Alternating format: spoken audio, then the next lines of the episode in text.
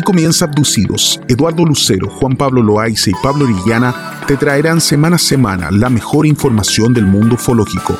Documentales, películas, testimonios, historias, información desclasificada y mucho más. Comparte con nosotros este entretenido viaje solo por Abducidos, el podcast.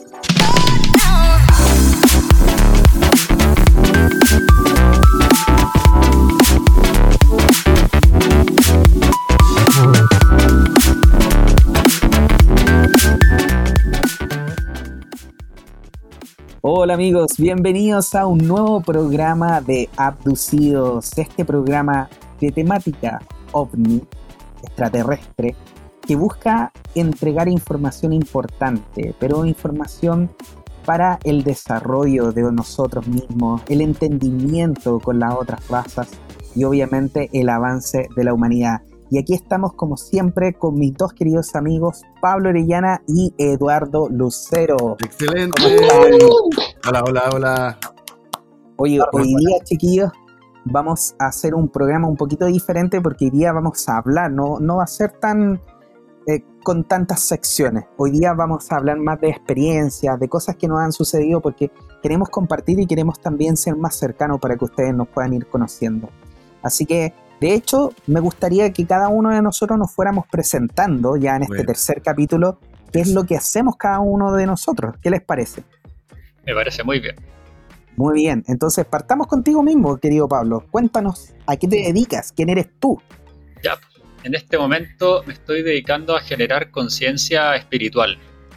O sea, estoy empezando a entregarle a las personas, a enseñarles de que al, al descubrir cuál es la oscuridad que está dentro de nosotros, o mm, más que nada hacernos conscientes del porqué de nuestra personalidad, desde la mente consciente, subconsciente y desde el alma, cómo podemos empezar a generar un mejor nivel de bienestar en nuestras vidas, según lo que ha sido mi aprendizaje, tanto como terapeuta, como paciente y ávido buscador del entendimiento del porqué, del porqué de nuestra personalidad, de por qué las cosas están como están, por qué el mundo era tan malo como me habían dicho, por qué todo tiene que ser de tal manera y al final no, parece, no funciona. Entonces, como desde todo ese aprendizaje, la verdad es que disfruto mucho empezar a, enseñarle a las personas a entender que si empiezan a, a mirarse hacia adentro, empezamos a mejorar nuestra calidad de vida.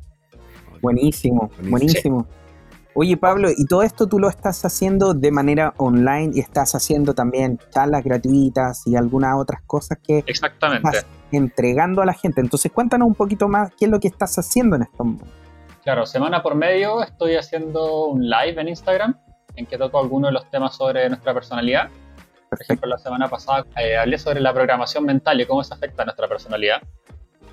Y ahora estoy pensando en qué tema voy a hablar en el próximo también he estado haciendo webinars sobre conociéndome y dándole sentido a la vida, porque creo que fue un tema para mí en su momento no saber a qué me quería dedicar, para dónde iba mi vida, qué hacer con ella. Entonces eh, hice un taller para mí, me funcionó y después, me, como dije, me funcionó tan bien, dije, ya, a mí me ha pasado esto, a muchas personas más les debe haber pasado. Debe estar pasando. Entonces decidí empezar yo a armar los talleres y me puse a investigar y me he comprado libros y me he puesto a leer más y a aprender sobre gente que se dedica a esto. Y ahora he armado mi propio sistema de hacer un taller de cómo conociéndome y dándole sentido a la vida, porque al conocerme, saber identificar qué disfruto, qué me gusta hacer, qué me mueve, puedo empezar a crear un negocio con eso, o ya una forma de ganarme la vida, o simplemente estar más claro conmigo mismo, lo cual con eso ya me saca un gran peso encima del estar perdido, que por lo menos ya mis actos van a tener un significado, un sentido, y es entretenido, la verdad es que lo gozo. Por otro lado, empezar a enseñar sobre el porqué de nuestra personalidad, al, entender de dónde viene nuestro comportamiento, ya es mucho más fácil empezar a cambiarlo y mejorarlo. Buenísimo. me encanta transmitir esta información y así que, benvenute. Muy bien, excelente. Oye, Pablo, y cuéntanos entonces también aprovecha de contarnos dónde te puede ubicar las personas si quiere contactarse contigo. Por ahora tengo habilitado mi Instagram, Pablo Orellana J. Y pueden ubicarme a mi WhatsApp al más 569-8920-3830 para consultas. Estoy haciendo sesiones individuales y cada cierto tiempo estoy haciendo sesiones grupales. Muy bien, excelente. Muy bien, muchas gracias entonces Pablo por esa información y qué bueno que esté acá con nosotros, porque eres parte importante de este equipo de abducidos. Y por supuesto pasamos a otro grande también, importante de este equipo, quien es Eduardo Lucero, mi querido amigo. Cuéntanos Eduardo, ¿quién eres tú? ¿A qué te dedicas? Eduardo Lucero se ha dedicado toda la vida a la música y, la música eh, de alguna forma dio la posibilidad de que eh, empezara a trabajar eh, con proyecciones. Esto no lo he contado, esto lo voy a compartir ahora con proyecciones cuando tocaba con, unas bandas allá por, por el norte y teníamos proyecciones de, de extraterrestre y todo esto. Tenía una sensación de que iba a pasar algo. Bueno, de músico, siempre he tenido la posibilidad de meditar ya lo he contado otras veces, y, en, este, en este recorrido esta vida, en un momento me tocó vivir cierta experiencia, entonces soy un músico que vivió experiencias de contacto, ha vivido experiencias, he tenido avistamientos, tengo registros ya analizados por expertos, y soy de las personas que asegura que el fenómeno existe y hay que, hay que estar acá compartiendo todo lo que sabemos y lo que no sabemos también, hay que preguntarlo y hay que poder estar con esta apertura, sobre todo en estos momentos que, que el fenómeno es algo ya innegable. Totalmente. claro, innegable. ves lo que está pasando ya en la, televisión, en los gobiernos, hay países, muchos países lo, han, lo han aceptado, como Israel, como Francia, como Australia, etc. Estados Unidos ahora, Entonces, ese es el lucero. Y todas estas experiencias eh, en un momento me llevó a, a investigar sobre la energía, sobre el ser humano, y terminé estudiando terapias alternativas, terapias de energía y en estos momentos tengo maestría, maestría en sanación cuántica y mm, también hacemos talleres, cursos, hacemos sesiones y estamos ahí, estamos adelante en esta, en esta apertura que nos pertenece a todos. Así que ese es Eduardo Lucero el día de hoy. Muy bien, excelente. Oye Eduardo, y cuéntame, ¿dónde la gente te puede ubicar? La gente me puede, nos puede ubicar a mí y a todos, a todos nosotros por esta plataforma de Abducidos y por en Instagram, eh, Lucero Chile Oficial en este momento. Lucero Chile Oficial. Correcto. Así que ya lo saben, queridos amigos, si quieren contactar a nuestro querido amigo Eduardo Lucero, lo puede hacer también a través de esos datos. y bueno, también me aprovecho de presentar yo. Yo soy Juan Pablo Loaiza, terapeuta holístico, en este momento me estoy especializando en todo lo que es eh, la regresión a vidas pasadas y todo lo que significa la regresión a vidas pasadas, porque la regresión no solamente es a la vida pasada, sino que también tenemos que entender de que hay una vida presente donde han sucedido eh, cosas, emociones, traumas que también tenemos que sanar para poder estar bien en el presente. Entonces hay una parte de trabajar con la vida presente, trabajar con las vidas pasadas y trabajar también con la entrevida, que es este proceso, este paso, mientras nosotros dejamos la vida anterior y antes de comenzar la nueva vida. Porque hay que entender de que en ese proceso nosotros no estamos en el aire, por así decirlo. Estamos en un lugar. Y ese lugar, de cierta manera, es nuestra casa, es donde nosotros volvemos. De hecho, con muchas personas yo generalmente les planteo esto, porque les digo, mira, nosotros generalmente tenemos la sensación de que nosotros aparecemos en el mundo, terminamos nuestra vida aquí y nos vamos hacia el otro lado. Y no es así. Nosotros nacemos en el otro espacio. En el otro lugar es donde nosotros efectivamente somos. De ahí nosotros somos. Venimos aquí a aprender y luego nos devolvemos, pero nos devolvemos. Nos devolvemos. Y ahí está la gran diferencia. Entonces, hoy en día me estoy dedicando a hacer la regresión a vidas pasadas, que es una terapia muy compleja porque tiene muchas aristas, pero también es una terapia muy profunda que ayuda de forma muy rápido a las personas que lo necesitan. También estoy, estoy dedicándome a todo lo que es el tarot terapéutico y bueno, el tarot terapéutico tiene que ver mucho con este caso con, el, el, tarot un poco más budista, ¿ya? Porque también yo, hay personas que leen el tarot de diferentes maneras, ¿ya? Y hay como dicen los chamanes, hay como tres caminos. Está el camino rojo y, diferentes caminos que, son los que tú puedes seguir con respecto a esto. Y una de, los, de las formas que tú puedes leer efectivamente el, tarot es leyendo y prediciendo el futuro, por así decirlo.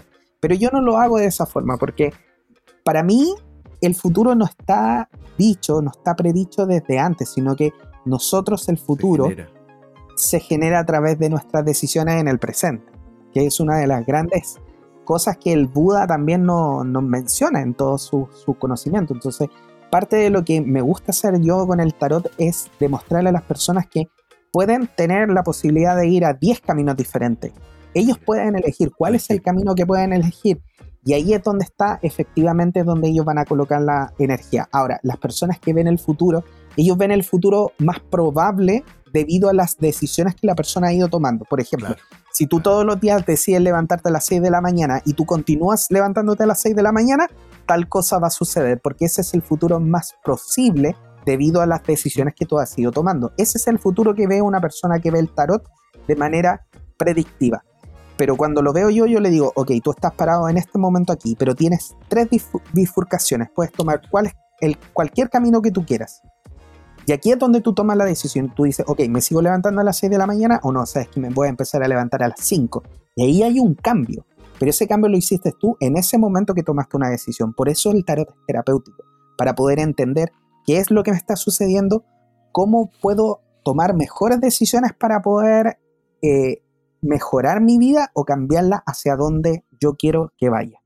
Así que, queridos amigos, si usted quiere contactarse conmigo, lo puede hacer a mi Instagram, que es jploaiza o, o también lo puede hacer a mi página web, que es juanpabloloaiza.com, y en mi celular, más 569 620 81884. Ahí me puede contactar por WhatsApp. Y yo, Así que, yo aquí puedo dar fe de que como paciente JP, como, tanto en regresiones como de tarot, que es sequísimo. Totalmente. Muchas gracias. Muchas gracias, querido Pablo. Muy bien. Sí, bueno, y uno, uno hace, como Pablo decía, es algo que, a nosotros no, nos llena de pasión poder ayudar a la gente y poder efectivamente entregar todo esto. Así que bueno, queridos amigos, hoy día quisimos hacer esta pequeña introducción para que ustedes nos conocieran mucho más, para que entendieran quiénes son las personas que están detrás de este podcast Abducidos. Y por supuesto, hoy día les traemos igual información súper importante relevante para ustedes y para todo este cambio planetario. Así que me encantaría abrir el micrófono en este caso para que partamos conversando. Ya, pues. Partiré yo. tengo ganas de conversar un temita. Yo hace, desde el año 2018, empecé a seguir a dos canales de YouTube. Uno se llama Despejando Enigmas, que de hecho me lo, me lo recomendaste tu JP en, ese, en esa época. Sí. Y el otro se llama Agencia Cósmica. Ambos canales si bien son amigos entre ellos, de hecho viven juntos en Finlandia, están en contacto con una nave de las Pléyades, de la estrella Taigeta para ser bien específico, quien está en este contacto extraterrestre durante ya más de cuatro años. Y sea verdad o no, ahí como que cada uno decide si creer o no en eso, pero los mensajes que envían son potentísimos. O sea, no. Si bien hablan un poco de lo que es las conspiraciones, los gobiernos, que el cabal, que los reptilianos y bla, bla, bla, bla, también eh, hablan mucho de los mensajes de cómo nosotros como seres humanos estamos creando nuestra realidad. Cómo nosotros, eh, desde nuestras percepciones, desde nuestra forma de ver las cosas, creamos nuestra vida independiente a las razones del por qué muchas veces tenemos bloqueos o limitaciones que a todos nos ha pasado, o a todos nos pasa en realidad, todos nacimos así, ya sea por, por la carga genética que tenemos de nuestros ancestros o por las creencias que adquirimos ya en esta vida, hablan mucho de, cómo nosotros mismos podemos cambiar esas cosas.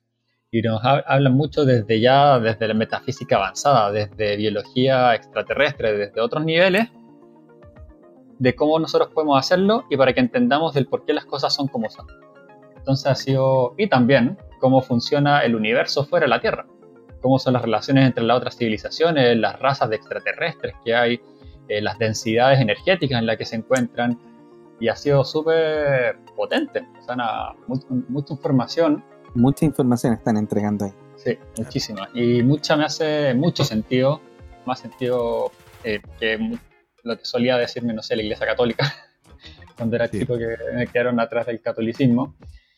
Y mm, ha sido, pero una tremenda revelación. O sea, más que la parte de lo que debería ser o no, es como decirte que en realidad al final nosotros mismos somos, los que creamos nuestra realidad. Fue un, y con argumentos que parecen tan sólidos, si bien son todo, nada de esto es ciencia oficial, porque por algo es un mensaje desde afuera. Pero por lo menos a mí me hace sentido, me resuena y a mí en lo personal con eso me basta para seguir adelante. al final lo que sentimos o lo que percibí, lo que decidimos creer, creamos. Entonces ha sido bacán. Y estos últimos meses he estado viendo, o sea, en estos últimos meses, este último mes, me he puesto a ver un video del canal de Agencia Cósmica, una saga de cuatro videos que están haciendo en que hablan de cómo funciona lo de la Federación Galáctica, cómo funciona, cómo es su relación con la gente de las Pleiades de la estrella Taijeta y cómo es eh, el sistema de funcionamiento de la Tierra, del planeta Tierra desde su perspectiva. Y ha sido fuerte o intenso porque para la Federación Galáctica, que es una aglomeración de muchas razas del universo, entre están los alfa draconianos, están los Engan, están los Urma, están los Pleiadianos, están los Andromedanos, Arturianos, y entre todos ellos tienen consejos a distintas escalas y velan por la seguridad del universo, que esté todo ordenado, bla, bla, bla, bla, en una densidad energética que comparándola con la de la Tierra es mucho más, más, baja por lo tanto, al ser más baja, hay menos, significa que tienen menos pensamientos o creencias limitantes en su mente. Por lo tanto, es una vida mucho más sana. Y bueno, según esto, la Tierra, el planeta Tierra, está creado artificialmente para que estemos emocionalmente densos. O sea, que artificialmente está creado para que con nosotros los que decidimos venir a encarnar acá, vengamos a tener muchos bloqueos en nuestra personalidad para vivir experiencias duras. Wow. Entonces, en estos videos se ha armado como todo el debate porque se supone que la gente de la estrella, de, perdón, de la estrella Taijeta está teniendo conflictos con, los, con la federación en general por el cómo se maneja la Tierra, porque si bien probablemente nosotros tres estemos, seamos parte de esas civilizaciones y hayamos decidido conscientemente encarnar acá desde un punto de vista más expandido, pero la, como en esta vida no lo, no lo sabemos con certeza, o por lo menos todavía no, hasta ahora yo por lo menos no lo siento con tanta certeza en ese sentido, pero todavía no lo sé, por decirlo así, como una cosa es creerlo y otra cosa es saberlo. Eh, nosotros decimos conscientemente encarnar acá. Entonces, eh, pero como acá no lo sabemos, no sabemos si eso es verdad o no, tenemos una vida humana. Y como desde afuera, esta gente de las playas empatiza mucho con el sufrimiento que hemos experimentado o que sufren los humanos en general. Entonces, como ellos aportan con estos videos, con estos contactos para ayudar a la humanidad a despertar, para que empiecen a salirse de este entrampamiento mental. Y, y eso ha generado conflictos con la federación. Conflictos entre comillas porque no es que se vayan a ir a las manos a atacar un planeta, al otro, porque no, no, viven en eso. Entonces ha sido como bien interesante escuchar los distintos puntos de vista, porque si bien desde afuera, o sea, entre nosotros como que decimos que ha sido sufrida la existencia, bla, bla, bla, pero antes de entrar, ellos te advierten, compadre, si tú te metías acá, vos sabías lo que hay. Así, va a ser así. Claro, va a ser así. ¿Tú dices entonces que es como parte de nuestra decisión el venir acá y encarnar en este planeta? Según lo que dicen en ese video, sí. Yo en lo mm. personal, con la conciencia que tengo ahora, ni cagando encarnaría de nuevo. Oye, pero pero, ¿y qué, ¿y qué buscaría entonces el, el, espíritu que encarna en un ser humano viniendo a esta, esta, realidad, por así decirlo? Esa es la misma pregunta que me hago yo porque no sale explicado tan concretamente. Hablan de que es como una especie de recreación. Como para nosotros quizás es alcoholizarnos o drogarnos. ¿Ya? Como para ellos meterse en la tierra. Porque en esas civilizaciones, en esos lugares, la vida no transcurre como acá, el espacio. Entonces quizás los 100 años de vida que podamos vivir para ellos es nada, es como pasar una noche. Entonces, desde ahí, eh, para ellos como ya el fin de semana estoy cansado, ya voy a, a, la tierra un rato. Qué buen tema. Pero lo que decían que era un problema es que algunas personas que encarnan en la Tierra vuelven a la quinta, al 5 de poder, que es como numéricamente hablando es el estado de conciencia en que se encuentran ellos, y vuelven con la mentalidad 3D. Y eso ha sido un problema porque allá todo se manifiesta más rápido y de otra manera. Entonces, por eso está, mm. está viendo también parte de este conflicto de, seguir de como el manejo del planeta Tierra, porque si bien ya nacemos con, con hartas limitaciones respecto a lo que podemos llegar a hacer, en la Tierra las viven afirmando y siguen generando conflictos y siguen armando. Eh, eh, como, decimos por ahí, las hormigas que están dentro del frasco pescan el frasco y lo sacuden para que las hormigas se peleen entre sí.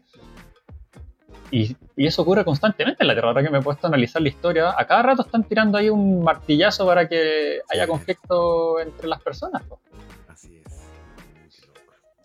Oye, no, no, hay, no hay que ir más lejos. Hoy en día acá en el país donde vivimos, tanto Pablo, Eduardo y yo, que es, que es Chile, eh, estamos en un proceso efectivamente donde están eh, en las o sea, estamos a puertas de elegir el nuevo presidente para nuestro país.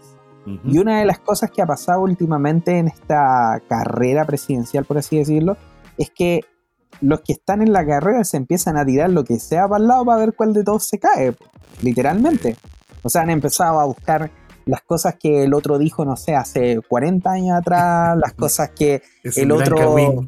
Oye, y es eso, o sea, lo que está hablando hoy día, eh, ahora el Pablo también, yo considero que, tiene mucho que ver con esto, porque imagínate, ¿cuál es la idea de, efectivamente empezar a buscar este tipo de, situaciones donde se generan peleas, donde se generan conflictos? Por ejemplo, yo ayer estuve, eh, tuve que salir a hacer algunos trámites y te juro que la gente andaba tan, tan estresada que como cuatro personas diferentes me echaron la bronca o sea, me, trataron mal gratis, literalmente gratis. y yo me defendí, obviamente, pero me defendí desde un, desde un punto de vista diferente, no, no desde la. Eh, no desde la rabia, sino que más bien hice, y, o sea, me impuse yo mismo, eh, impuse respeto hacia mí, pero desde un punto de vista más tranquilo, más relajado. O sea, le dije, oye, cálmate, yo no tengo nada contra ti, así que por favor baja tu humo. ¿Me entiendes? Entonces como que la persona como que no está acostumbrada a eso, porque está acostumbrada al conflicto.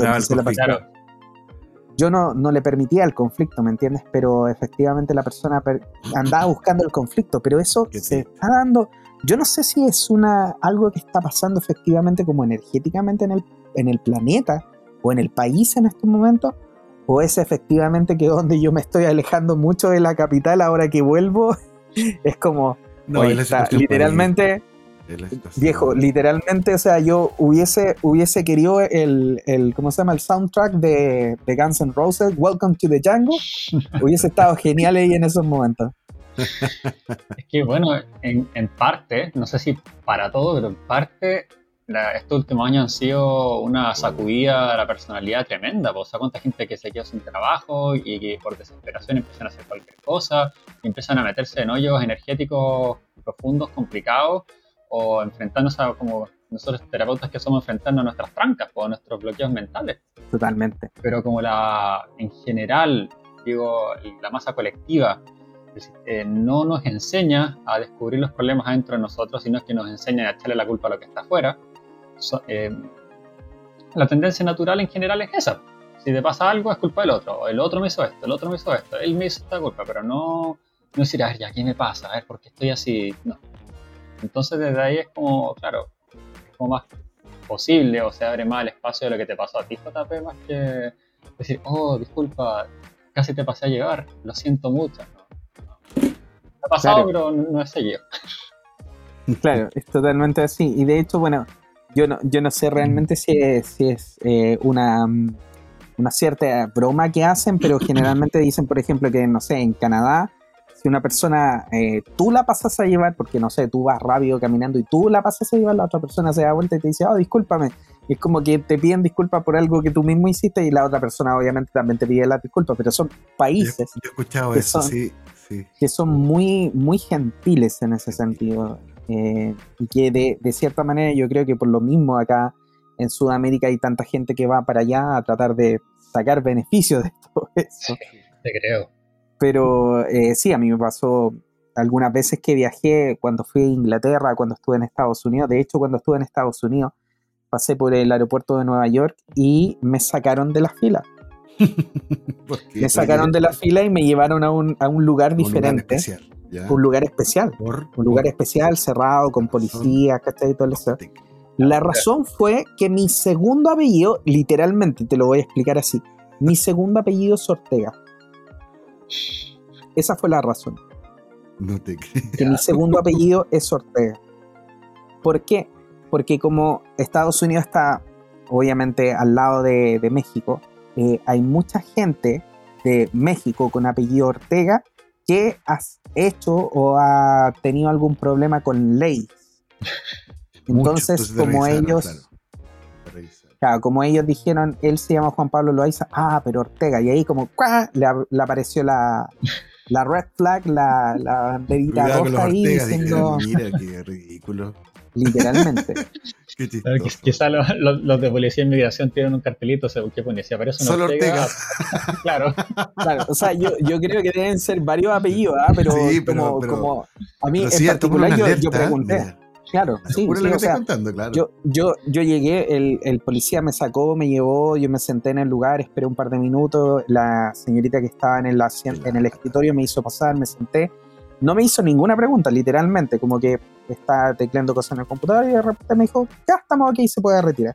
Yo le dije, discúlpeme, pero me gustaría saber qué, qué pasó. Me dijo, Ortega, no, lo que pasa es que me dijo, lo que pasa es que como su apellido es Ortega y es muy, es muy, eh, ¿cómo se llama? Hay mucha gente con ese apellido y cosas. Obviamente ellos tenían que hacer como un doble check, volver Claro, a comprobar, chequear, ¿cachai? De que no era uno de los Ortegas malos, por así decirlo. Fue como. Y cuando, me, cuando fui a Inglaterra, eh, yo fui a través de una empresa, o sea, mi empresa que, en la que yo trabajaba me llevó para allá para enseñarle eh, un, un programa que yo mismo había desarrollado acá en Chile a mis compañeros de Inglaterra.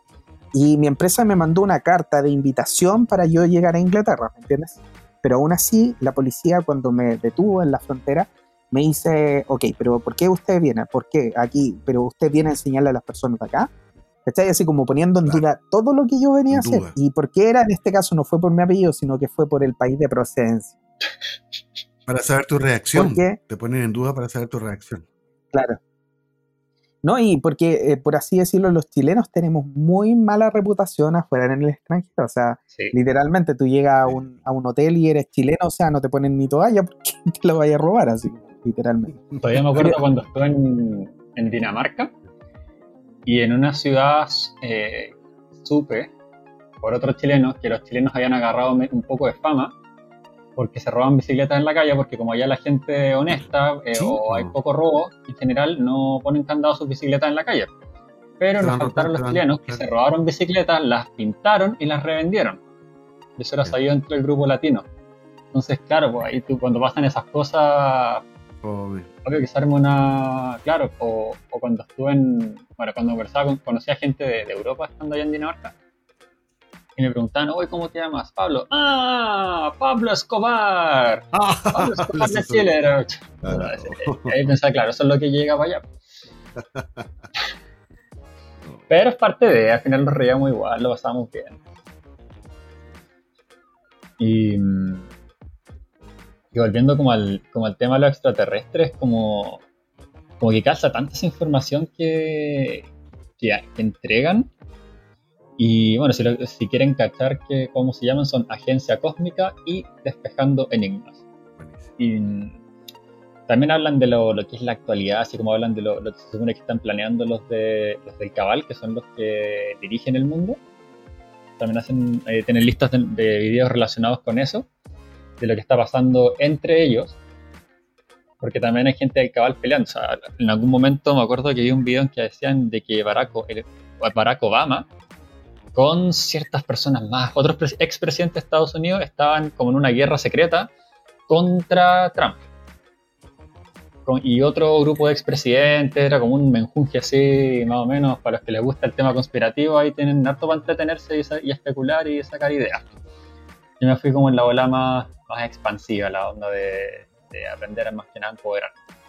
Y me, me ha gustado mucho lo que la información que, entregan. Sea verdad o no lo del contacto, pero mm, los videos de que son, son un buen aporte, son un muy buen aporte para los que quieren crecer. Totalmente recomendado. Buenísimo. Sí. Buenísimo. Oye, Pablo, ¿y te hace sentido lo que la otra vez nosotros le- el- estuvimos escuchando un audiolibro que era Entrevista al extraterrestre? Con esto que acabas de mencionar acerca del, de la agencia cósmica. Chuta, eh, mira, a ver, lo que más me, me dejó como, como, como dando vueltas de, lo, de la entrevista al extraterrestre fue eso de que nosotros somos prisioneros. Pero si estamos prisioneros a nivel alma, ¿tú cacháis cuántas generaciones más nos pueden llegar a quedar acá? ¿O cuántas uh. existencias más de sufrimiento? Porque si el alma está afectada según como la entendemos nosotros, que es como ya la esencia pura, la esencia pura está programada para quedarse sufriendo en esta rueda del samsara quién sabe cuánto tiempo más hasta que venga alguna civilización a rescatarnos o a rescatar nuestra conciencia. Pero yo a mí, la verdad, eh, entre lo que decía la, entrevista al extraterrestre y lo que dice Agencia Cósmica, em, lo que es indebatible es que eh, efectivamente yo sí siento y yo, yo sé que hay, que la gente, hay gente que dirige el planeta que dirigen todos los... que ellos generan, como dicen, sacuden el hormiguero para que los, los humanos entren en conflicto, descubran una, un punto débil en la personalidad de líderes, de líderes fuertes y le, sacan jugo y generan conflicto. O que buscan los puntos débiles de personas que tienen arrastre para generar conflicto. O empiezan a inventar otra, otro tipo de situaciones o vaya a saber uno. O sea, para mí no, nada, ninguna de esas cosas es azar pero ahora, ¿de dónde viene? ¿Por qué estamos así? O sea, si ya como un nivel más alto, la verdad ninguna explicación a mí en lo personal me ha dejado como tan convencido. Pero que lo único que sé es que mm, entre menos poder le demos a eso, mejor. Pues ahora como que la cura de verdad para empezar a tener una vida más bacán es soltar o dejar de estar condicionados a esos miedos si nos imponen un miedo, no sé, o a, generar fobia. Me acuerdo cuando empezó el tema del feminismo y conversaba con mujeres que eran feministas, pero lo veían como una agresividad hacia el hombre. Y si esa mujer o, miraran para adentro y reconocieran cuáles son sus conflictos internos relacionados al tema de los hombres, quizás podrían arreglar el problema sin la necesidad de tener que ir a, eh, protestar o golpear a hombres, sino que arreglar los conflictos mentales que, se generan en ese área. Claro. Y en ese sentido, en viceversa también, por los conflictos que los hombres tenemos también hacia las mujeres. O sea, al final es un trabajo de, todos. O sea, no, no, estamos hablando ni que el feminismo sea la, la, clave ni que el machismo tampoco lo sea, porque realmente ninguno de los dos es la respuesta. O sea, en este caso yo creo que la unidad entre todos como seres humanos, yo creo que es la respuesta. Pero efectivamente no, no nos conviene en este caso como poder ponernos en ninguno de los dos lados porque efectivamente ambos son extremos y en los extremos, eh, bueno, yo siempre lo digo, pero en los extremos no hay, no hay sabiduría. Cada vez que tú te vas a un extremo es algo negativo, o sea, y es simplemente como mm. pensarlo de, esta forma. Si tú no tomas agua, te mueres. Si tú tomas demasiado agua en un día, te envenenas por agua y te mueres. El envenenamiento por agua es verdad y es está científicamente probado. O sea, literalmente hay personas que se han muerto por tomar mucha agua durante un día.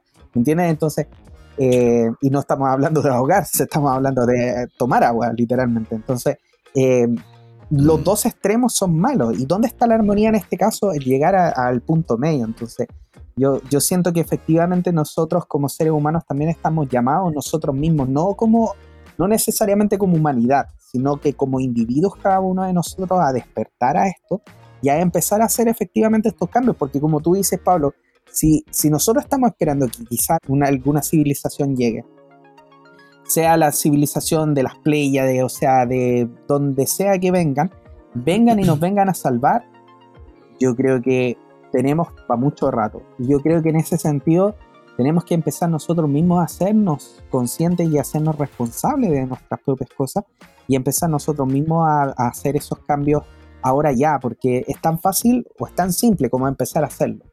Hoy día mismo tú puedes empezar a hacerlo. Exacto, y esos son los mensajes que hacen, si, te, fijas, la, gente contactada eh, o los mensajes que, vienen, que se ven en YouTube desde extraterrestre siempre es, hazte cargo de tus problemas. No sé, pues yo le tengo odio a las mujeres por alguna razón, ya, ¿por qué la odio? Porque, no sé, mi abuela en algún minuto me quemó con un carbón caliente, entonces como fue mi primera imagen de mujer, Totalmente. Eh, le agarré odio a las mujeres.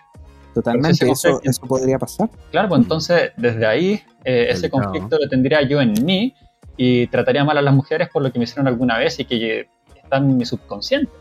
Entonces, mira, eh, ese mismo ejemplo que tú acabas de dar, si bien es cierto es un ejemplo inventado, pero me, hizo acordar de un ejemplo que, que, viene desde una regresión a una vida pasada que hice con una persona. Obviamente no voy a dar ningún nombre, aquí solamente voy a contar la historia. Pero la persona vivió eh, en un momento donde el abuelo, los abuelos, todos eran como muy machistas, muy machistas. Y de cierta manera, después, eh, cuando nosotros fuimos, fuimos eh, viajando a través de la vida y de la historia de esta familia, llegamos al origen de cuándo se había transformado esta persona en un ser tan machista, que está ahí. Y cuando llegamos a ese origen, vemos que el, el, cuando él era bebé, que era como el tatarabuelo, algo así, cuando él era bebé, la mamá no lo tomaba en cuenta, lo dejaba llorar, ahí No le daba cariño, nada. Y cuando él fue creciendo, fue viendo el reflejo del papá, que el papá de, él le decía a la mamá que era una buena para nada, que no servía para nada. Y él, al tener todo esa, ese, eh, ese resentimiento con la mamá, porque la mamá no lo, no lo, tomaba en cuenta, no le hacía cariño, no lo iba a buscar cuando estuviera, estaba eh, llorando, se genera esta rabia por las mujeres que no era necesariamente una rabia eh, hacia todas las mujeres, sino que era una rabia hacia su mamá. Pero esa rabia hacia su mamá efectivamente se transforma en una rabia hacia todas las demás mujeres y de ahí se crea una energía que empieza a transcurrir eh, de generación en generación, porque ni siquiera fue que la afectara solamente a él, sino que él después tuvo hijos, que le pasó esa energía a los mismos hijos y así sucesivamente, hasta que una persona en el clan se hace consciente de ese problema y lo libera. Y cuando esa persona lo libera, se libera el clan, se libera hacia atrás y se libera hacia adelante, hacia los que vienen. ¿Entiendes? Entonces, efectivamente tiene, tiene mucha razón eso que tú mencionas, Pablo. Y bueno, me gustaría, yo creo que podríamos hacer un especial un día de, de este libro, porque siento que tiene mucho, mucho que aportar, que es este libro de entrevista al extraterrestre que eh, podría, podríamos entre los tres hacer una especial de, ese libro, volver a escucharlo, eh, que, el, Eduardo, el Eduardo también lo, pueda escuchar, lo pueda leer y podemos hacer un, buen especial de ese libro. Oye, Pablito, entonces recuérdanos cuáles eran los canales que, no, que nos estuviste mencionando. Agencia Cósmica y Agencia Cósmica. Despejando Enigmas y el canal Despejando Enigmas. Ambos dos los puedes buscar en YouTube. así? Exactamente. Eh, Agencia Cósmica también tiene una versión en inglés. Y bueno, ya el que le resuene, vaya, que sienta que va a recibir un aporte de ahí, que el vaya lo busque, porque wow, en Agencia Cósmica hablan más también de las razas y cómo son sus estilos de vida. Hablan de los andromedianos, los arturianos, unos reptilianos positivos que son los alfa draconianos, que son, aparecen en la película Jupiter Ascending en Netflix. Ya. Y ha sido re entretenido ver esa cuestión, si llegara a ser verdad, o si, si fuera real todo eso, wow. Hay todo un mundo acá y nosotros aquí estamos aquí en verdad encapsulados. Sí, pues de todas maneras. Es verdad eso. Dicen Yo no sé de verdad, la película está muy encapsulado. Totalmente. Oye, dicen que eh, efectivamente allá afuera hay una, hay una guerra interestelar que nosotros ni siquiera nos estamos enterando aquí según, según este canal no está pasando nada afuera, por eso al final es como qué decide creer cada uno. Totalmente. Oye, y con respecto a eso, hoy día eh, yo les quiero comentar también, porque de hecho en, en, las, eh, en el programa pasado les había comentado de que he tenido varias experiencias eh, a través de la regresión a días pasadas con este tema también de, lo, de ovnis. Y hoy día me gustaría comentarles un caso en particular. Eh, lo que les voy a contar obviamente no tiene que ver con una persona en particular, sino que esta es la historia de una vida pasada que tuvo esta persona. No voy a revelar ningún nombre, pero sí lo importante es escuchar en este caso la vida que esta persona tuvo en ese momento y recuerden, porque lo voy a leer textual de cómo yo los transcribí desde la sesión. Hay que recordar que las personas cuando están en una regresión a días pasadas están bajo hipnosis, por ende no todo lo que ellos hablan tiene completamente sentido a nivel gramatical, por así decirlo. Tienden a repetir algunas palabras muchas veces, ¿ya? Pero como esto lo vamos a hacer eh, lo más fiel posible a la historia que esta persona me contó, yo les voy a ir contando también de lo que me acuerdo de la regresión y cómo lo fuimos viviendo nosotros. Así que bueno, con esa introducción les invito a escuchar esta historia. ¿Qué les parece? Vamos. Dale, dale, buenísimo. Muy bien. Entonces, comienza así. Está en una playa, es una isla, está haciendo fuego. Hay mucho verde a su alrededor, arena. No sé si hay más personas. Pero esta niña que la estaba esperando le está enseñando a hacer el fuego. Pero son chicas, tienen como 10 años. 10 años. La niña. Como que ella es nueva ahí, no le habla, solo le hace gestos. Como que tiene que sobrevivir ahí. Le da una sensación de soledad. Es una mujer. No logra verse, pero es muy igual a la niña que la acompaña. No tiene zapatos, su piel es café con leche, está sin ropa, tapada con unas hojas que le hizo la niña. Es más o menos la zona de Oceanía, como la Polinesia. Parece que es como India, lleva trencitas. Ahora va recorriendo de la mano de, la niña, viendo las palmeras, los pajaritos, los animales. Hay unos monos. Aunque no tiene zapatos, no se pincha. Se siente feliz, como recorriendo, como cuando uno es turista, pero es su casa nueva. Hay una casa, pero está vacía. Así que parece que están solas ellas con la naturaleza. Hay mucho plátano. Ahora hicieron un baile en una fogata en la casa vacía. Siente que están muy felices haciendo un canto, que no puede identificar, pero están llamando a los ancestros, haciendo una danza. La niña no le habla, pero se entienden. No sabe si sabe hablar o no, pero todo es con gestos, sonrisas, sonidos. Se ve en un bote.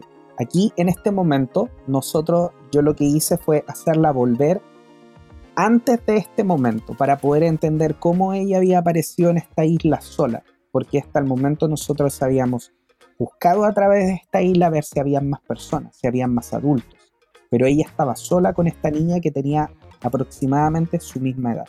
Entonces en estos momentos la llevo hacia atrás, antes de que suceda esto.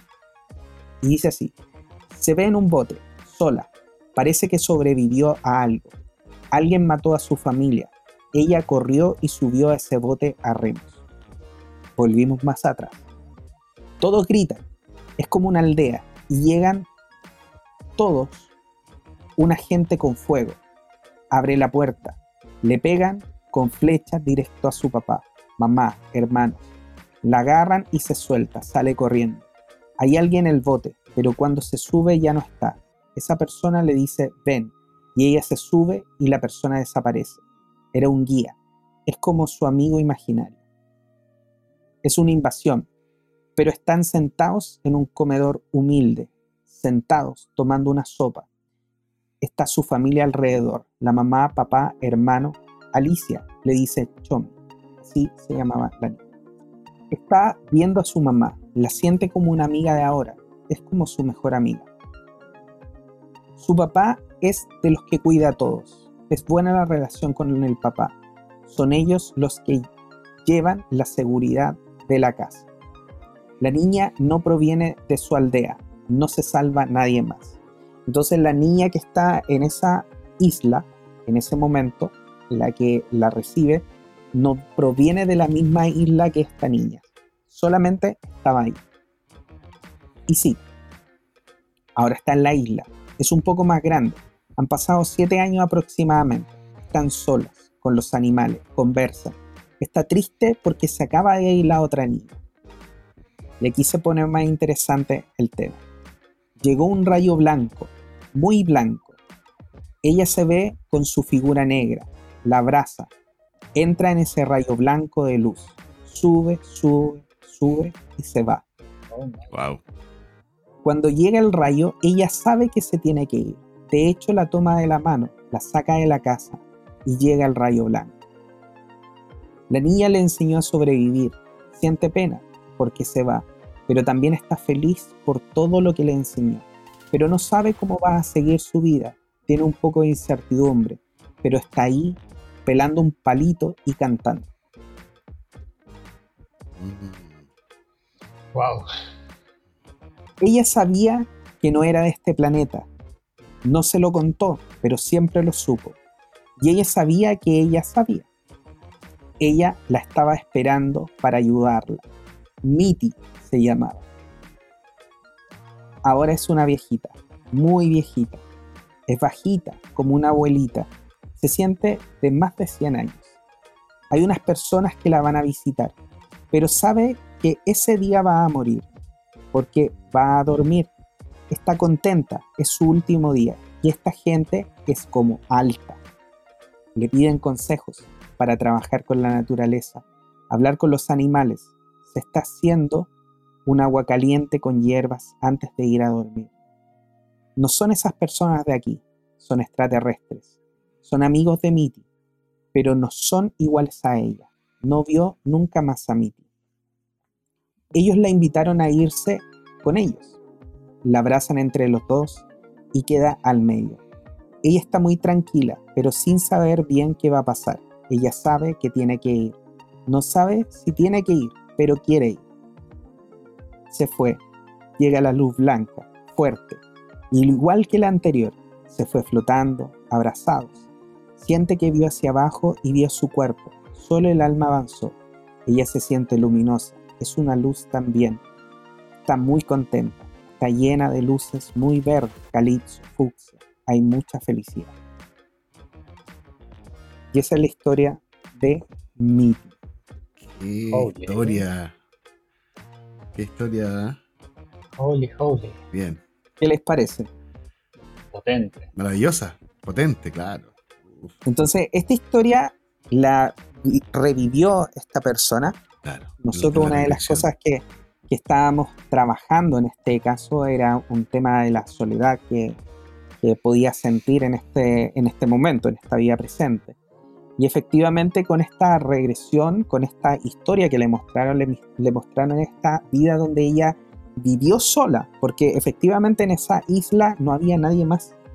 Estaba la niña que, estuvo por ella unos siete años aproximadamente, pero luego después se fue y la señora vivió hasta más de los 100 años, vivió sola, pero nunca se sintió sola. ¿Pero por qué no se sentía sola? Claro, estos seres venían a preguntarle cosas porque ella se volvió muy sabia debido a todo lo que ella aprendió con esta niña. Se volvió muy sabia porque aprendió a trabajar con la naturaleza, aprendió a trabajar con ella misma, con, su, con, con los árboles, con las plantas, con los animales, ¿me entiendes? Entonces, ella al final nunca se sintió sola en esa vida a pesar de que no había nadie a su lado. ¿Pero por qué? Porque ella tenía una conexión completa con lo que era la naturaleza. ¿Me entiendes? Exactamente. entonces, entonces, efectivamente, nosotros, claro, cuando vimos esta sesión entendimos de que, claro, por mucho de que tú estés con muchas personas, y hay personas que efectivamente les pasa, por mucho que tú estés con mucha gente a tu alrededor, puede ser que aún así te sientas solo. Y es porque no tiene que ver con una soledad de sentirte acompañado con otras personas. Tiene que ver con una soledad de no tener una conexión más allá. y esta conexión nosotros la podemos desarrollar. Para la clave. Exacto. Estar bien contigo mismo y eso lo hacemos borrando, eliminando esos, esos, pensamientos, sentimientos limitantes que tenemos respecto a la vida. Totalmente. Y ahí, vamos abriendo el espacio para que salga ese, esa mejor versión de nosotros, que nos hace sentirnos tan bien con nosotros mismos que ya no buscamos a otro por necesidad, sino buscamos porque queremos, porque es parte de nuestro bienestar. Muy bien. Totalmente. Totalmente, porque efectivamente la, intención aquí tiene mucho que ver con lo que tú acabas de decir, porque si bien es cierto, nosotros podemos decir, claro, yo quiero estar con estas personas, pero ¿por qué? Porque las necesito y desde dónde viene esa necesidad, desde un vacío que tengo dentro de mí, o viene desde esa necesidad porque yo los amo y quiero entregarles, digamos, o sea, quiero recibir de ellos o quiero yo entregarles.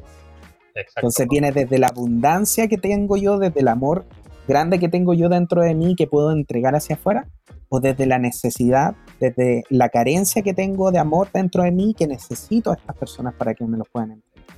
Entonces efectivamente nosotros aquí estuvimos trabajando muchas cosas, pero me impresionó la forma en que ella puede conocer a, esta persona, a esta niña, que no era de este planeta, que se llamaba Miti, que no, ellos no se comunicaban con un, sistema de lenguaje como palabras, sino que era mucho más desde el pensamiento, desde la seña, desde ese tipo de, comunicación. y que efectivamente ella se da cuenta y la van a visitar estos seres que son seres altos, que le van a pedir consejos. Y que en ese último momento cuando ella ya siente que es su momento de irse, ellos la van a buscar y se la llevan.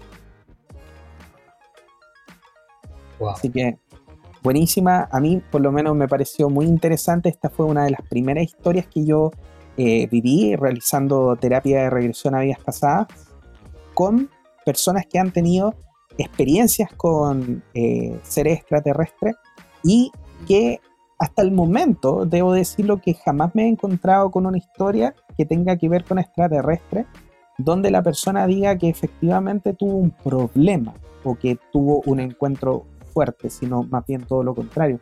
Generalmente son seres que vienen a ayudar, a aportar, a enseñar y a ayudar, en este caso, al desarrollo de la conciencia de esa persona y tratar de que ese desarrollo de conciencia se expanda a muchas otras personas. Y no esas cosas, no esas cosas que ven de Hollywood diciendo que todos los extraterrestres son malos, que nos vienen a conquistar, a destruir. la, publicación negativa.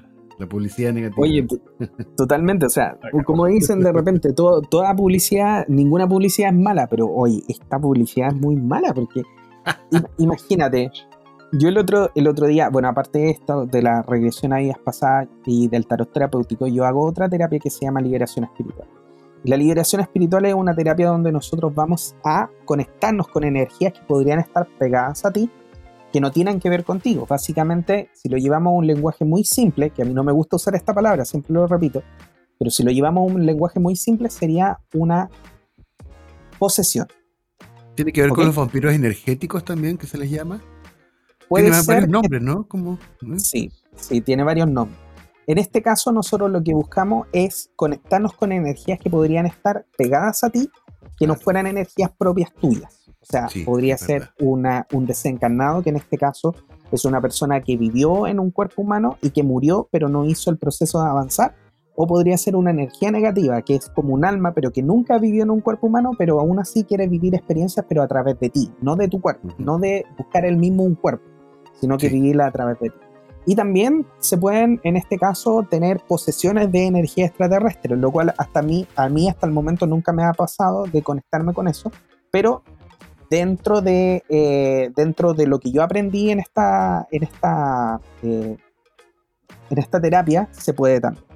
Ahora, el otro día, haciendo una sesión de esta, nos conectamos con una energía y la niña no pudo seguir la sesión y no pudo seguir la sesión no fue porque yo no la pudiera llevar, fue porque le dio tanto miedo de lo que estaba viviendo mm. que no pudo seguirlo. Ahora, ustedes pueden decir, oye, sí, pero igual puede ser atemorizante hacer algo así. La verdad es que no, porque es una conversación. Porque nosotros entendemos eh, a través de esta terapia de que esa alma, esa energía necesita también enseñar algo. Por algo está ahí y que también es una energía y que toda esa energía siempre va a ser luz, por mucho de que esa energía puede ser como una energía negativa, porque de repente dicen, oye, una posesión de un demonio y cosas por el estilo, por mucho de que esta energía piense que es negativa, no es negativa. Le han mentido, le han dicho de que es negativa, pero no es así. Entonces, nosotros lo trabajamos de un punto de vista como súper simple. Lo conversamos con la persona, lo conversamos con esa energía, entramos en un acuerdo, lo liberamos y la persona o la energía se va.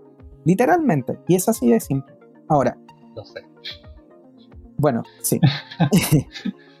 Eh, y eso, sabes tú, que la persona no lo logró, no logró que esto eh, fluyera porque tenía tan metido todo lo de Hollywood en la cabeza, oh, ¿cachai? De que, de que, pucha, y, quizás se iba a poner a caminar hacia mm. atrás, ¿cachai? O se iba a poner a oh. vomitar. Y, entonces la niña estaba tan, tan complicada en ese momento que tuvimos que parar la sesión.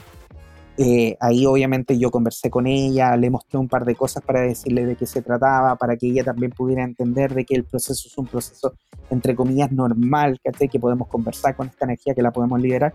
Pero esta mala publicidad que hace Hollywood, tanto en el tema ovni como en el tema también de, de las posesiones, que lamentablemente es algo más normal de lo que nosotros podemos imaginar, es bastante más normal.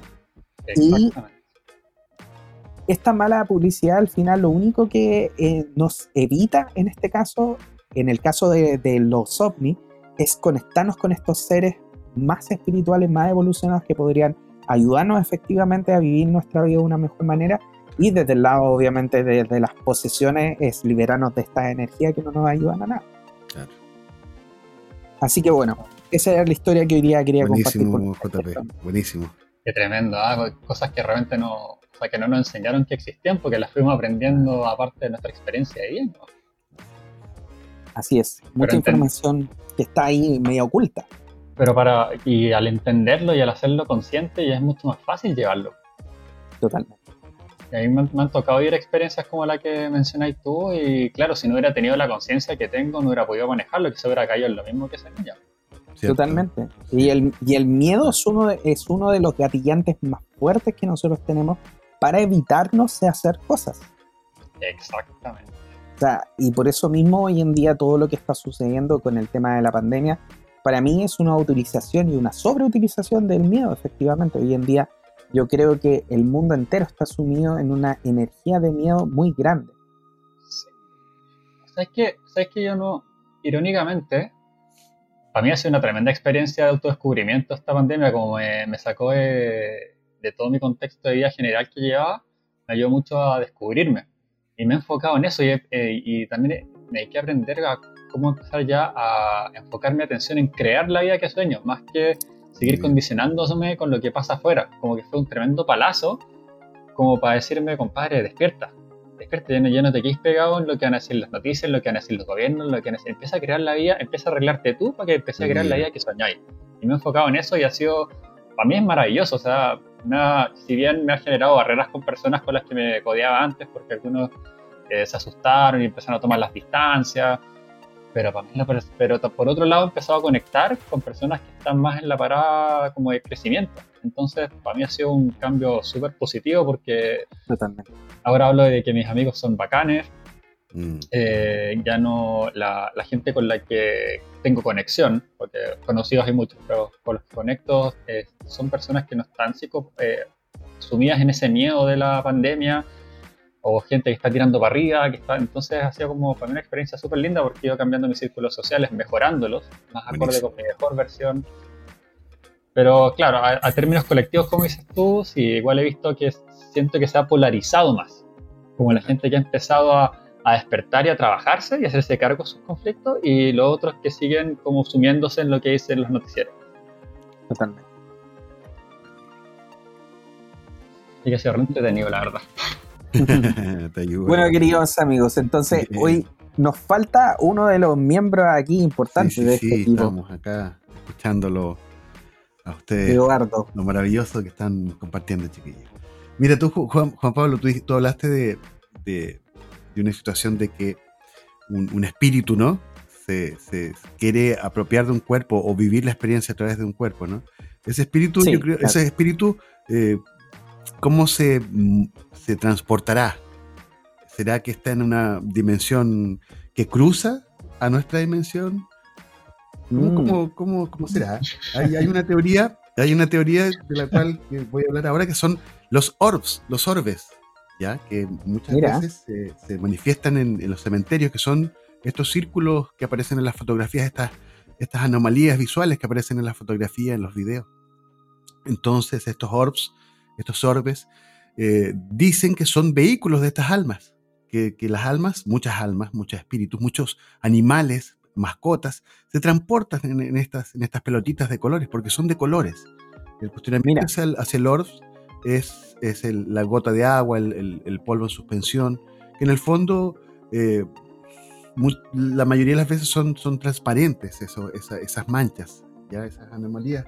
Pero el Orbs tiene colores, tiene colores azules, dorados, brillantes, amarillos. Es increíble. Entonces, desde mi experiencia quiero compartir eh, una, oportunidad que estaba en esta conexión con estos orbs a través de una cámara digital. Una cámara digital tiene un flash que no es lo mismo que un teléfono, ¿ya? Y estas cámaras digitales disparan el flash y aparecen estos orbes, aparecen estos, estos circulitos de colores. Me empezó a llamar la atención porque empezaron a aparecer mucho en las meditaciones, en los grupos que teníamos, entonces me, hice como adicto a, sacar, a sacar esta. Y no entendía mucho de qué se trataba, desde, desde, una inocencia, meditaba y, los trataba como niños, yo me acuerdo que los trataba, bajen chiquillos, le decía, bajen niños, saquemos una foto, y como que, que tenía una, como interactuar con este, con este fenómeno llamado orbs, hasta que un día en, la internet veo una fotografía de una persona que yo conozco, que, practica contacto y todo esto, y esta persona tenía un orbs en su mano, en su mano, en la palma de su mano, una fotografía y, eso es, eso es, era como indicar que él había conectado con esta, con esta esencia, con esta energía, y le había pedido que se, se, pose en su mano para una fotografía para, para dar una, verificar esta, esta conexión. Entonces, un día estaba en, la casa de mi, madre con mi hermana en Maipú, en el patio, y empiezo a sacar fotografías y estaba lleno de, de, de colores. Yo dije, wow, de colores.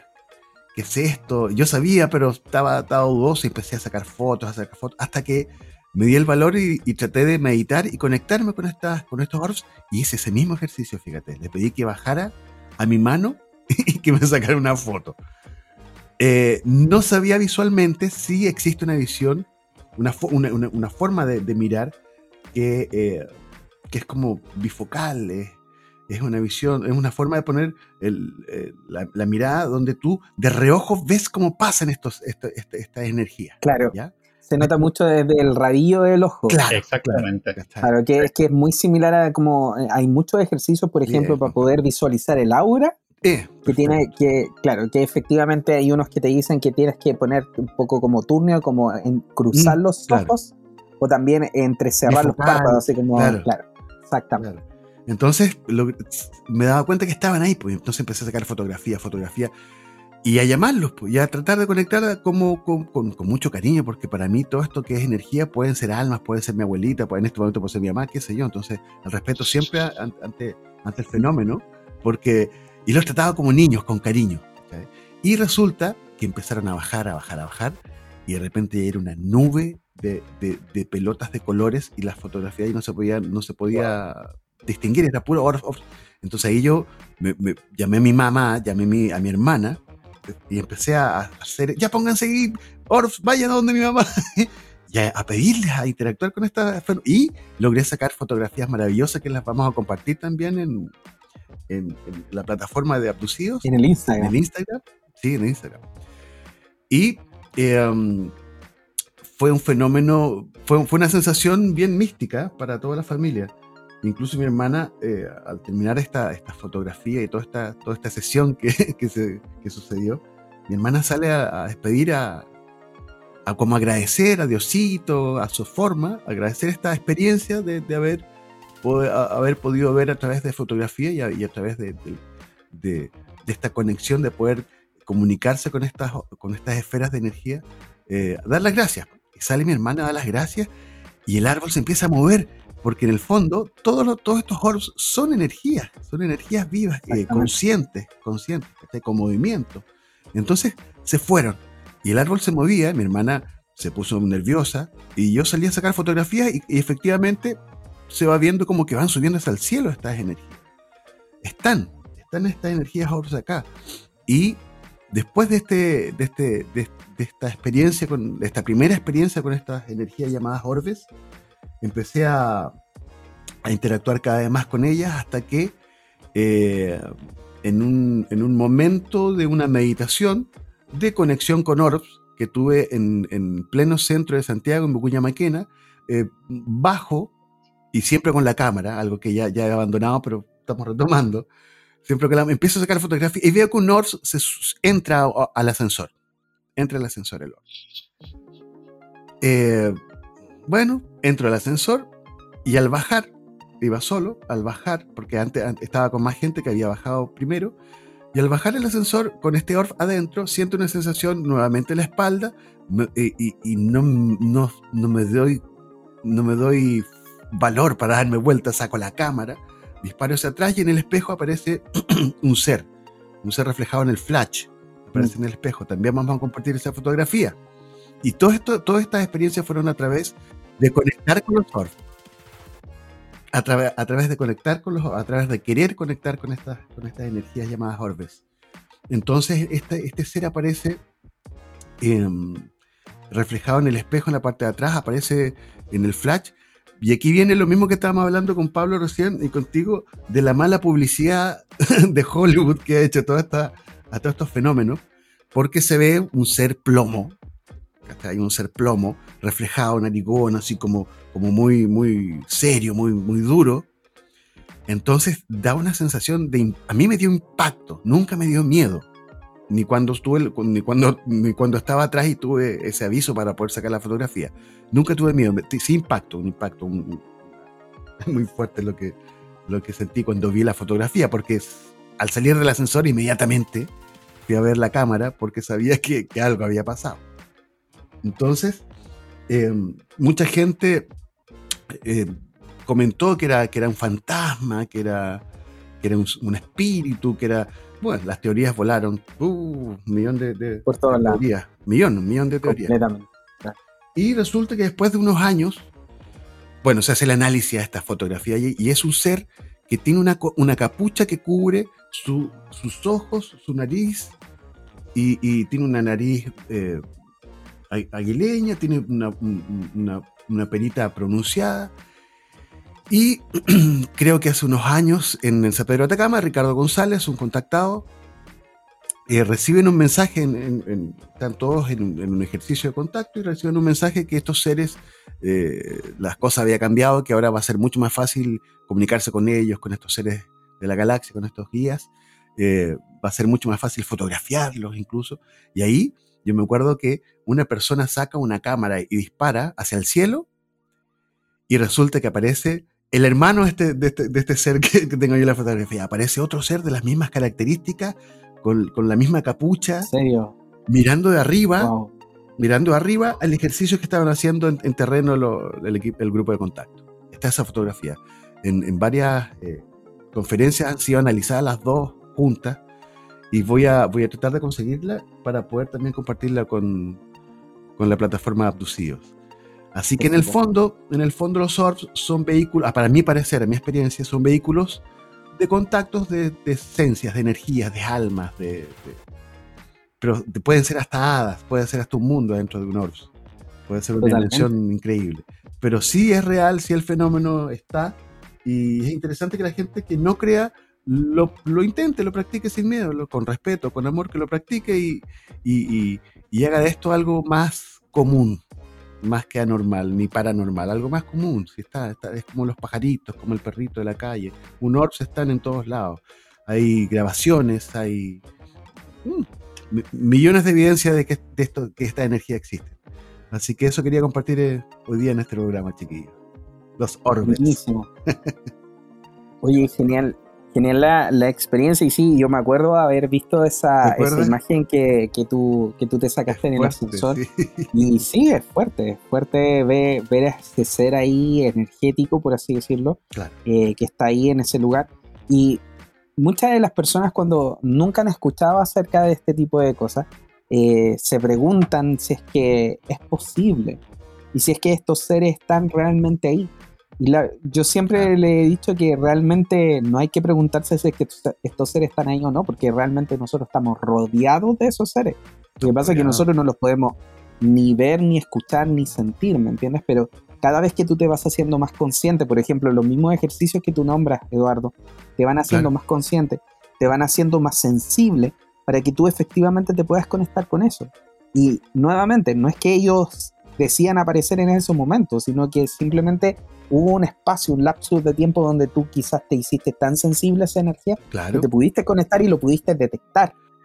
Eh, muchas eh, actividades que han sido fotografiadas, por ejemplo, hubo un recital de, estos grupos juveniles, de estos grupos de, no sé, pues quinceañeros, ¿ya? Hicieron un, show en el estadio y estaban todos los niños tan excitados, tan eufóricos, porque estas energías, creo, dice, se dice que se alimentan también, ¿ya? Se alimentan de, de, de, de, lo que uno eh, expande, la, la, risa, la alegría, y, ahí está el grado de evolución también, del grado de color de estos orbs, y, hay un, y resulta que hicieron un recital súper importante acá en Chile, y, y la productora todas las fotografías salieron malas, porque todas las fotografías salieron llenas de orbs. Entonces para ellos era, que las fotografías no sirvieron, pero eh, en realidad era que los niños estaban tan eh, vibrando, tan alto, ¿cachai? Que, que claro, estaban rodeados de esta energía. Wow. Entonces, súper eh, importante. Oye, ¿y tú decías que esto no se puede hacer con una cámara de teléfono? No, con una cámara de teléfono. Mira, en realidad eh, es más fácil captarlos con una cámara digital con, un, con, flash, porque el teléfono no tiene flash, el teléfono es una luz el que, el que dispara. ¿ya? Las cámaras tienen flash y ese flash hace que se, se refleje o, rebote la luz y se puedan eh, ver estos, estos orbs. Ahora, el night shot también, la visión ah, nocturna, que muchas cámaras antiguas las tenían, las cámaras de seguridad. Eh, es muy habitual ver, ver eh, pasar energías orbs y, y, estos, estos fenómenos a través de, de, esa visión night visión nocturna. Claro. Genial. Qué buena.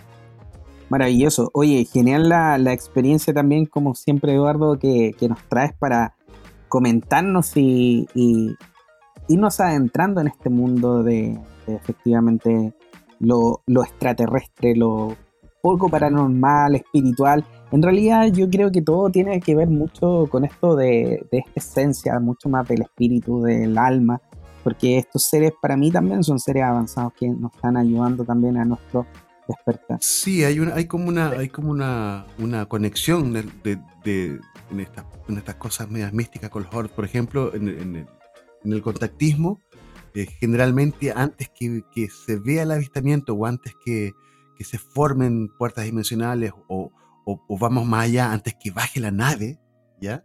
Eh, claro. Se, hay evidencia de que estos hordos eh, llegan y limpian el lugar antes. Mira, en el contactismo se sucede mucho eso, claro. nosotros para el, 21 de diciembre de 2012 vivimos una experiencia mágica donde pudimos ver un, naves y, muchas cosas. Y hay fotografías que yo también las voy a colgar ahí en, en, el, Instagram de Aducidos y, y, se ve lleno de, de, de, colores. Es maravilloso, maravilloso que existen estos seres y se puedan, se puedan en realidad grabar, se, puedan, se puede, haber una conexión con estas energías. Es cosa de intentarlo. Puede sonar muy loco, pero es cosa, es cosa de intentarlo porque porque ya no es tan nuevo este fenómeno. Claro. No es tan nuevo este fenómeno. Entonces es necesario que ya, ya se normalice ya la palabra, incluso orbs. Y se pueda aprender a diferenciar desde un orbs de una gota de agua o, de una gota de polvo. Totalmente. Oye, y, bueno, y este parte de todo esto, de, hacernos efectivamente mucho más eh, conscientes de toda esta información es lo que nosotros estamos haciendo en este podcast que es Abducidos. Y bueno, queridos amigos, como siempre, ya hemos llegado casi al final de este capítulo y les dejo el micrófono abierto para que podamos dar nuestras últimas opiniones antes de despedirnos ya de nuestros amigos. Oh, para mí esto ha entretenido el capítulo. La verdad, bastante motivado porque eh, a mí ha sido yo empecé a hacerme consciente de todas estas cosas, yo diría que de verdad hace unos 5 años, a mis 30 años. Entonces, eh, liberar y trabajar esos miedos que solamente me han permitido aceptar esto e integrarlo, que para mí es una expansión tremenda. Eh, como por experiencia personal les digo a los que les dé un poco de susto esto, vos dale. Si ha estado siempre, solamente que con los cinco sentidos no lo vemos, pero siempre ha estado y, te, y hacerlo consciente te, te, puede ayudar a quizás resolver algunas situaciones problemáticas de tu vida. Así que, no, vos dale, bacán, bienvenidos, bienvenidas, bienvenidas. bien, bien. Eduardito, tu opinión al final del programa. Bueno, yo quiero, quiero hablarle un poco a la gente que, que, ha escrito un poco por las redes sociales, eh, por interno, de que es, es, es muy probable que que se forme un grupo de contacto, que, vayamos a terrenos apenas se pueda, apenas se pueda. Todavía no se puede, pero vamos a, se está organizando ya para cuando liberen todas estas cosas de, lo que queda, nos, nos vayamos a terreno a, hacer ejercicio de meditación, a, pasar un momento de amigos, de familia en realidad, más que, más que ir a ver, más que ir con... Pero sí, sí, el que, vamos a crear esta, esta, esta instancia para poder ver a través de, esta preparación. en el intento está el, logro, chiquillo. En el intento está el logro. Y bueno, desde mi parte también reafirmar lo que dice Pablo, que, que esto siempre ha estado aquí. No porque hoy día nosotros hablemos de esto, significa que hoy día apareció. Tampoco significa que si tú tienes alguna energía o tienes algún tema que está en tu alma o que ha venido desde generación en generación, porque hoy día te hagas consciente de eso quiere decir que hoy día apareció. Ha estado en tu vida por muchos años. Y la única diferencia es que cambiaste tu punto de vista, cambiaste quizás tu vibración, cambiaste la forma en que veías las cosas y lograste hacerte consciente de ello. Lo más importante o uno de los primeros pasos más fuertes desde la sanación es hacerte consciente efectivamente de lo que está ahí para poder liberarlo. Y en este caso también lo que nosotros estamos hablando y uno de los grandes propósitos que tiene Abducidos es permitirles también exponerse a más y mayor información de diferentes fuentes para que ustedes puedan también empezar a hacerse conscientes de esto y empiecen a liberar también sus mentes con respecto a esto, que como decía Pablo y como lo vuelvo a reafirmar yo, siempre ha estado aquí. Siempre Ahora solamente nos estamos haciendo conscientes. Así que, bueno, queridos amigos, con ese último pensamiento, nos vamos a despedir el día de hoy de nuestro tercer capítulo, un capítulo mucho más eh, no, más, de amigos, más de conversación. Más de conversación, sí, un capítulo más, más ahí, más íntimo. Claro, y también es que nos dimos a conocer nosotros como personas. Completamente, y esto era uno de los grandes puntos que queríamos lograr también hoy día, poder acercarnos mucho más a ustedes, que nos conocieran más como personas, como terapeutas que somos, como músicos, porque eh, no solamente las terapias son algo que nos une, sino que también somos los tres músicos. Así que no sé si por ahí irá un poco también la energía que nos, que nos hace unirnos, pero lo más importante es que nos unamos por esta nueva información, por esta nueva forma de entregar información, de expandirnos y por supuesto por los nuevos ejercicios que vamos a hacer en algún momento, como lo dice Eduardo. Sí, es necesario. Totalmente.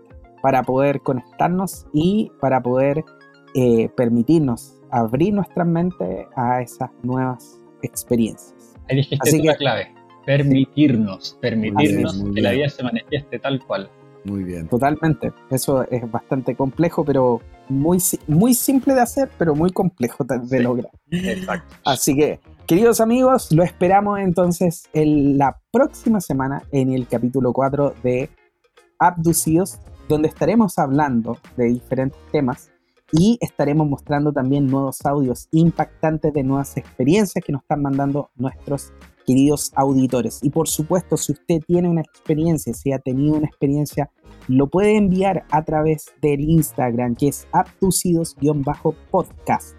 Podcast, donde puede enviarnos un audio, donde puede enviarnos un texto, nosotros lo vamos a leer, para que podamos mostrarlo, obviamente, y exponernos más y más fuerte a esta información y así hacernos conscientes de todo lo que está alrededor de nosotros. Así que queridos amigos, les mandamos desde Abducidos un gran abrazo y esperamos verlos la próxima semana. Querido Pablo, querido Eduardo, nos vemos. amigos. Nos vemos.